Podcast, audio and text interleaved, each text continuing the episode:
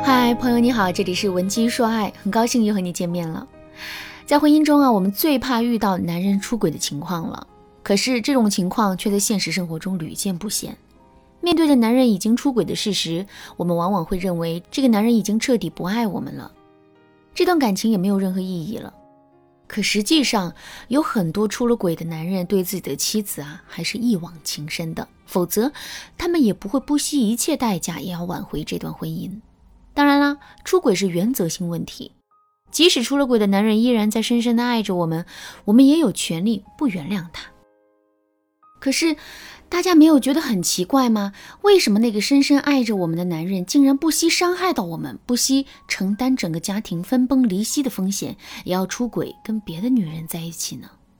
就比如说电视剧《三十而已》里的许幻山和顾佳，许幻山爱顾佳吗？当然爱。否则他也不会这么老老实实的听顾家的话，不会对顾家说从此以后我的作品都献给你，也不会在出轨被发现之后毫不犹豫的选择回归家庭。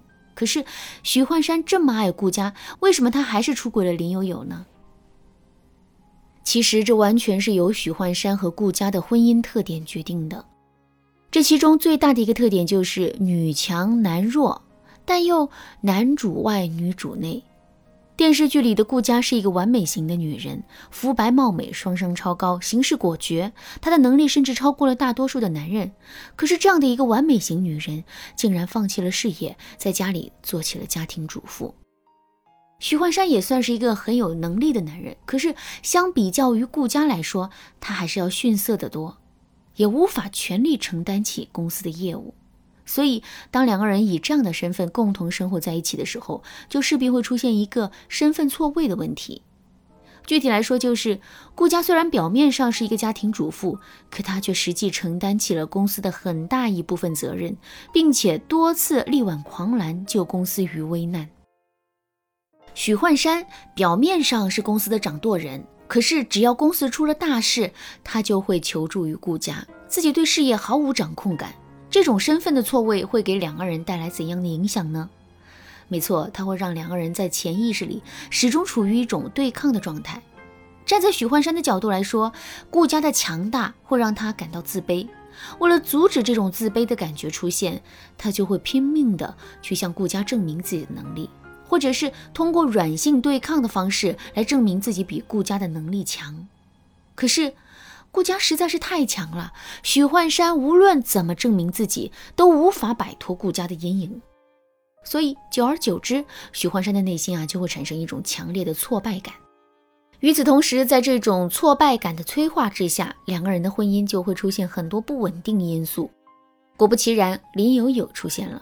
在林有有的殷勤和称赞之中，许幻山慢慢的把自己当成了巴斯光年，当成了拯救世界的英雄。这种极度的自我认同，是对自己内心潜藏已久的挫败感的补偿。之后，许幻山便在这种感觉中越陷越深，一直走到了出轨的地步。仔细想一想，林有有真的那么有魅力吗？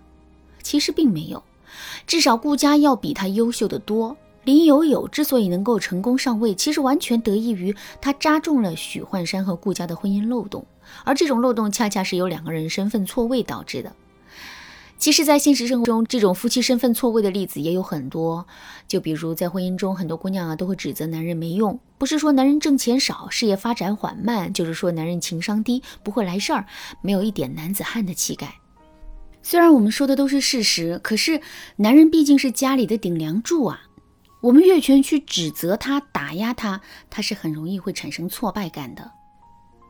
在这种情况下，如果有一些别有用心的女人趁虚而入的话，我们的婚姻就会变得非常被动。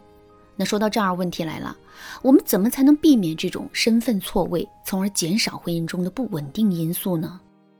下面我就来给大家分享一个特别实用的方法：设定婚姻程序，避免越级操作。当然啦，如果你觉得自身遇到的问题更严重、更紧迫，想要在导师的帮助下更加快速的解决问题的话，你也可以添加微信文姬零零九，文姬的全拼零零九，来预约一次免费的咨询名额。好了，下面我们就来具体说一说如何设定婚姻程序，避免越级操作。一个公司有很多部门，每个部门又有很多的小组，每个小组还有很多不同的工作属性、不同分工的具体的员工。这么多人一起工作，最终竟然是有条不紊的，这到底是为什么呢？其实这完全得益于十二个字：合理分工、各司其职、恪守规则。也正是因为如此，我们在职场中才会特别反感越级汇报、跨部门指挥等等一些现象。因为这会严重扰乱公司现有的秩序，凭空生出很多的矛盾和冲突。其实，在婚姻中，我们也可以借鉴这样的方法，也就是说，我们可以把自己和男人想象成两个部门。既然是两个部门，那么两个人就要提前划分出彼此需要承担的任务，并制定好两个部门相互合作的规则，以及越权操作需要接受的惩罚。有了这样的婚姻程序，两个人的感情就不容易会出问题了。那举个例子来说，假设我们已经跟男人约定好了，洗衣服、做饭是我们的任务，扫地、洗碗是男人的任务。在这种情况下，如果男人明明该洗碗，可是却始终没有洗的话，我们该怎么做呢？千万不要去教育男人，更不能一边自己动手把活干了，一边没完没了的数落男人。这是因为洗碗这件事是男人的那个部门该做的事情，我们无权干涉，而是要尊重他们的做事风格和节奏。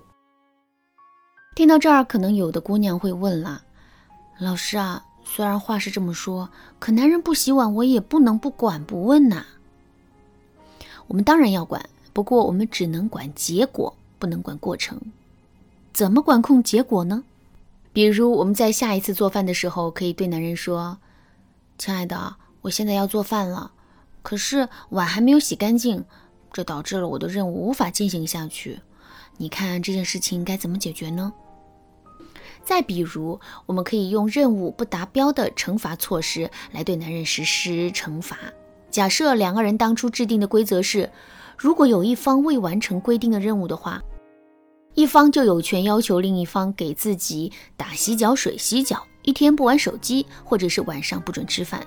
那么，当男人没有完成任务的时候，我们就要按章办事，严格遵守这些规则。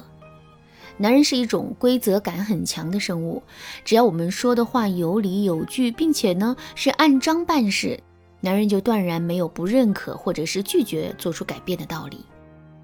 更重要的是，男人确实会觉得这是他自己做的还不够，而不是我们管得太宽。当然了，在现实的婚姻中啊，肯定还会有一些特别顽固的男人。在面对这种男人的时候，我们除了要制定出完善的婚姻程序之外，还要想办法增加男人的沉默成本，让他对我们有更多的忌惮。想知道具体该怎么操作吗？